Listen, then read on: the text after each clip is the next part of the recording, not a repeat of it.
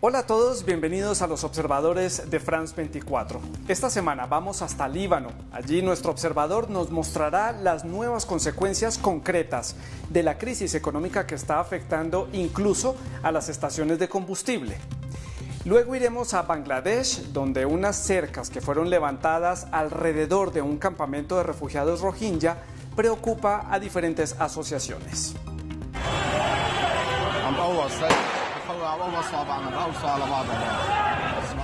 Peleas que a veces terminan en disparos. En Líbano, filas interminables delante de las estaciones de gasolina ponen a prueba los nervios de los habitantes. La causa, escasez de gasolina y una subida de los precios, nueva consecuencia de la grave crisis económica que sacude el país. Nuestro observador vive en Beirut, narra la odisea de los conductores libaneses para lograr encontrar una gasolinera. Cada vez que voy a poner gasolina, debo esperar tres o cuatro horas bajo un sol ardiente. Ahora estoy en la fila y es posible que haya cientos de carros detrás mío. Tal vez puedo mostrarles lo que pasa aquí, por cientos de metros.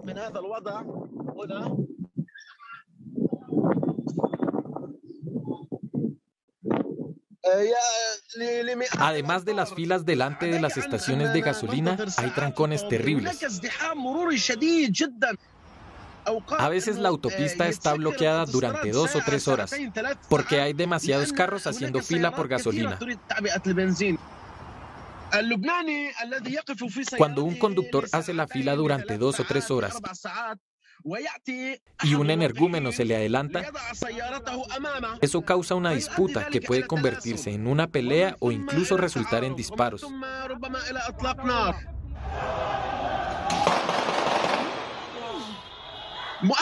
Recientemente hubo un hashtag en Twitter, las filas de la humillación. Es el hashtag más compartido en el Líbano. En efecto, es una situación humillante. Les estoy hablando y ya he estado tres horas haciendo la fila. Hay manifestaciones diarias en Líbano. Creo que se van a incrementar. Ayer, unos manifestantes bloquearon vías en varias regiones del país.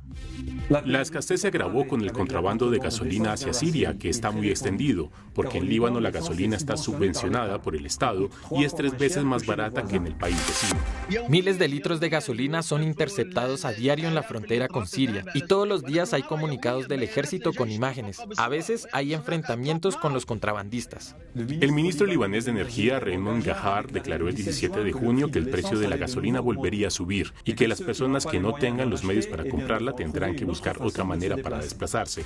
¿Cómo puede decir eso? Esas declaraciones van a hacer que la gente almacene masivamente en sus casas, en lugares donde hay niños, mujeres y una fuerte densidad de habitantes. Y ya hubo varios incendios porque las personas almacenan gasolina y diésel también.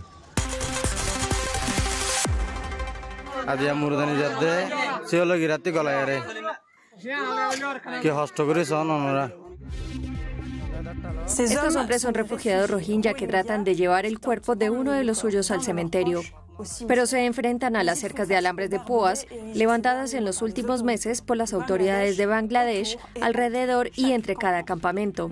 Nuestro observador trata desde Londres de movilizarse contra estas cercas que considera peligrosas y humillantes.